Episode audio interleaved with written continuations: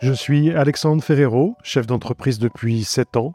J'ai décidé de partager ma propre expérience de l'entrepreneuriat avec une thématique un peu spéciale, celle des premières fois, mes premiers recrutements, mes premiers salariés, mon premier salaire, ma première dépression suite au départ d'une de mes salariés qui m'a volé un des plus gros clients de l'époque. Ce podcast s'adresse à toutes celles et ceux qui souhaitent entreprendre, mais aussi à celles et ceux qui entreprennent déjà et qui rencontrent des problèmes à surmonter. Mon principal objectif, c'est de transmettre mes connaissances dans ce domaine, qu'est l'entrepreneuriat. On glorifie très souvent l'entrepreneuriat, mais c'est loin d'être un long fleuve tranquille. Et seuls ceux qui savent se remettre en question et qui comprennent que les obstacles ne sont que des tremplins vers la réussite ressortent grandis de ces expériences. Il y a toujours une raison pour laquelle on rencontre des difficultés. Mais même dans l'obscurité, il faut rester attentif à la lumière. Hello à toutes et hello à tous. On part sur un nouvel épisode, toujours sur la thématique des premières fois. Là, on va parler de mes premiers rendez-vous prospects, c'est-à-dire aller en rendez-vous physique avec un prospect pour le convaincre de souscrire à mes services et du coup bah, de devenir un nouveau client. Donc monter sa boîte, c'est cool, euh, mais le plus important pour qu'une boîte tourne, c'est d'avoir des clients et donc il faut aller en chercher. Et durant les débuts de mon activité, j'étais très à l'aise pour approcher des prospects par téléphone et les convaincre de me rencontrer. Donc obtenir des rendez-vous de présentation, aucun souci pour moi. Ça va faire plus de 13 ans que je fais de la prospection téléphonique, donc je maîtrise. J'ai pu obtenir durant ce parcours des rendez-vous avec euh, toute la typologie des comptes existants sur le marché, CAC 40, SBF 120, et des milliers et des milliers de TPE et PME. Donc ça, pas de problème. En revanche, rencontrer ses propres prospects euh, en face à face quand on n'est pas forcément à l'aise dans ce genre de situation, bah c'est pas la même chose. Euh, je suis quelqu'un à la base d'assez timide. Je le suis beaucoup moins maintenant, mais en 2016, c'était il y a 7 ans, c'était pas forcément la même histoire. J'étais très très stressé. Donc mes tout premiers rendez-vous euh, remontent à la création, soit en septembre 2016. Je m'en souviens, j'avais les mains moites, la gorge serrée, j'avais aussi envie d'aller aux toilettes, tellement j'étais stressé. Bref, c'était un peu compliqué. J'en rigole, mais à cette époque, je n'en rigolais absolument pas. Je regardais à peine mon prospect dans les yeux, je n'arrêtais pas de trifouiller mes mains comme si je jouais avec, j'avais l'impression de me retrouver à l'école primaire, comme quand je jouais avec mon stylo plume et que je le prenais pour euh, Sangoku. Au-delà de mon corps qui était plutôt orienté vers la sortie, c'était ma voix qui n'était pas du tout rassurante pour mon prospect. Or, et je pense que vous le savez, mais pour qu'un prospect soit convaincu, il a aussi besoin de sentir que vous l'êtes également.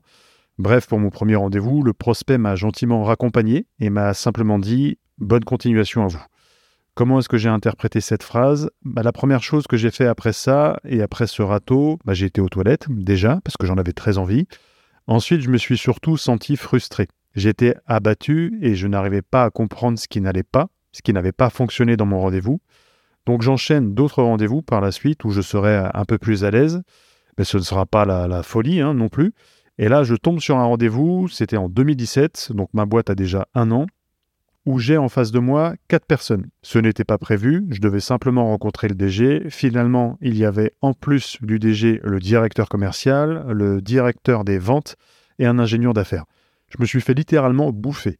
Ils m'ont mangé dans tous les recoins de la pièce. Euh, c'était positif qu'ils soient quatre à ce rendez-vous. Ça prouvait leur envie, en tout cas, de collaborer avec moi. Mais en réalité, ils voulaient surtout que j'effectue mon travail à leur façon. Et sur le coup, face à eux, je n'ai jamais réussi à leur dire non. Quand vous avez un directeur commercial qui a 20 ans de bouteille, alors que vous, vous commencez à peine les rendez-vous physiques et que ce directeur vous dit On est d'accord, Alexandre, on part sur 20 rendez-vous projet, c'est bon pour vous En réalité, dans mon métier, on ne peut jamais savoir si un rendez-vous obtenu sera un vrai projet. Donc, dire oui à ce client-là à ce moment-là, c'était du mensonge, mais j'ai surtout agi et dit oui par peur de le perdre et parce que j'étais aussi très intimidé. Finalement, après plusieurs semaines, je refuserai de travailler avec eux, avec ce client, en indiquant que leur demande n'était euh, tout simplement pas envisageable. Qu'est-ce que ça veut dire tout ça? Bah, Qu'il faut apprendre à dire non. Alors dans votre business, quand vous démarrez, vous avez envie d'absorber tous les clients de la Terre, mais en réalité, c'est une grave erreur. Accepter un client pour des mauvaises raisons, c'est se tirer une balle dans le pied. Vous devez avoir un équilibre, en tout cas avec euh, vos clients. Exemple, vous en avez 5, chacun vous prend 20% de votre énergie, on arrive à 100%, c'est l'équilibre parfait. Par contre, si un client vous prend 60%, c'est du temps que vous n'avez pas ou plus pour gérer les autres clients, Donc apprendre et savoir dire non, c'est une des très grandes qualités des très grands entrepreneurs.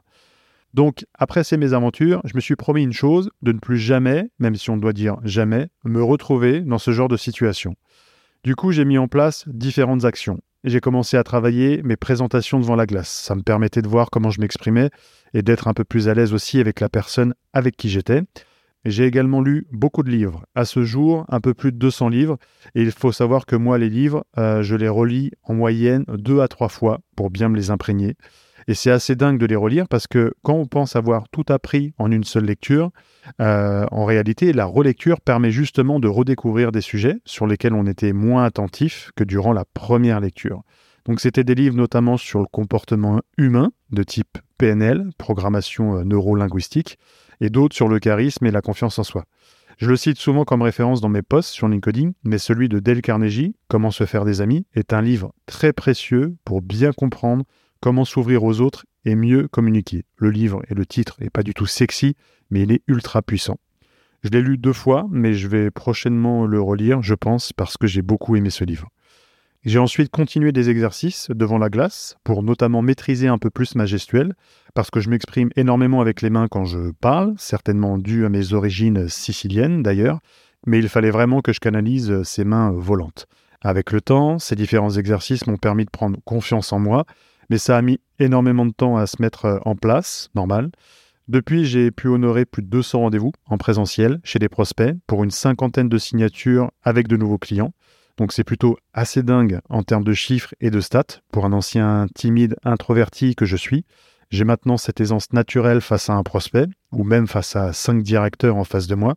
Je ne suis plus intimidé, mais je n'oublie pas qu'à une époque, j'avais les mains moites et que c'était très compliqué. C'est important pour moi de vous parler de cet épisode parce qu'on pense souvent qu'aller euh, chercher des clients, c'est facile.